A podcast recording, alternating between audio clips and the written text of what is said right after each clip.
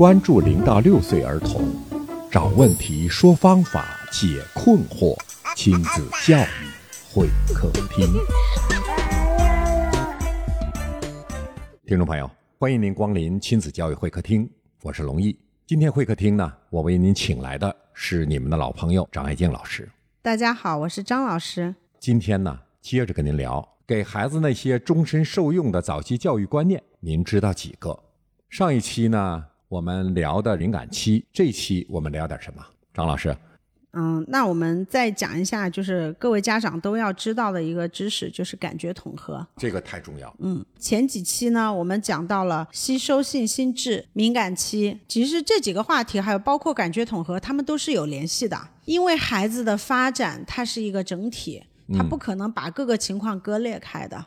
不能说我学走的时候我就不学说话了，对吧？它都是有关联的，因为我们的大脑的网络就是一个复杂的信息处理器，它在同时处理好多件的事情。我们要做的就是在它的这个基因 OK 的情况下，给它顺势的引导，在他的这个基因天赋的基础上，用教育发挥出他的能力，让他能够在以后的社会中和自己的这个生存生存状态中。找到合适的位置，这个才是我们教育的目标。教育一定要去了解大脑的发展，了解大脑的特点，了解它的生理基础。是的，嗯，了解它的基本的发展方式，然后我们才能够因材施教。那感统就和这个大脑直接相关。是的。感统呢，就是叫感觉统合。感觉统合。对，感觉统合，我们一般说的感觉就是视觉、听觉、味觉、触觉、嗅觉，包括前庭觉、本体觉、内脏感觉，八大感觉系统。这八大感觉系统呢，是大脑对于信息处理的这个表达方式。如果什么叫感觉统合呢？就是要把这八大感觉很好的统合起来，协调发展。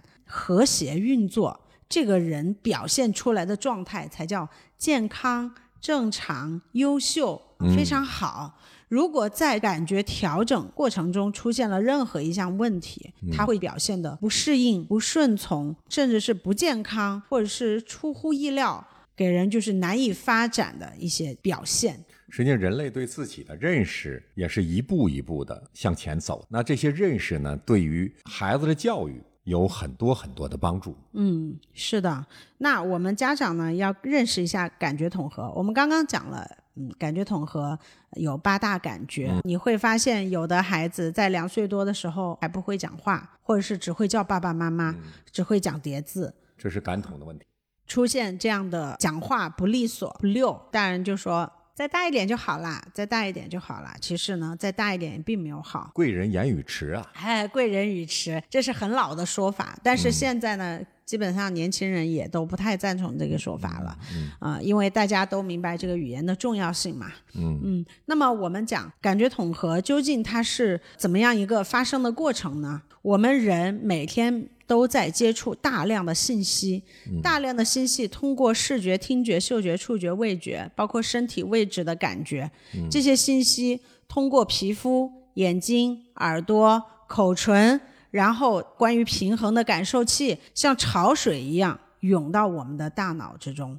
我们大脑要对这些信息进行处理、筛选、整合、加工，把有用的信息留下来。整合成我要做出的适当回应，嗯，没有用的信息屏蔽掉、筛选掉，不做处理，嗯啊，或是直接不用啊，这个叫整合。然后输出就是我要把这些信息整合和筛选之后，我要做出适当的、正确的、标准的回应，这个叫输入、处理、输出全过程。如果在这个过程上出现了任何一个问题，都会被视为感觉统合不良。有的小朋友是在输入出现了问题，经常有家长叨叨孩子：“我怎么喊你的名字喊了五六遍，你就像听不到一样，非要我过去拍一下你，把脸凑到你的面前，或者说你跟他说一个事情，要说很多遍他才听。”那么一般的家长呢，我我们就会说他是不听话啊。其实。是不是你的孩子出现了输入情况里面的一种叫做听觉屏蔽的情况？他根本就是屏蔽掉你的声音。那有的家长说，他为什么要屏蔽我的声音呢？怎么会这样呢？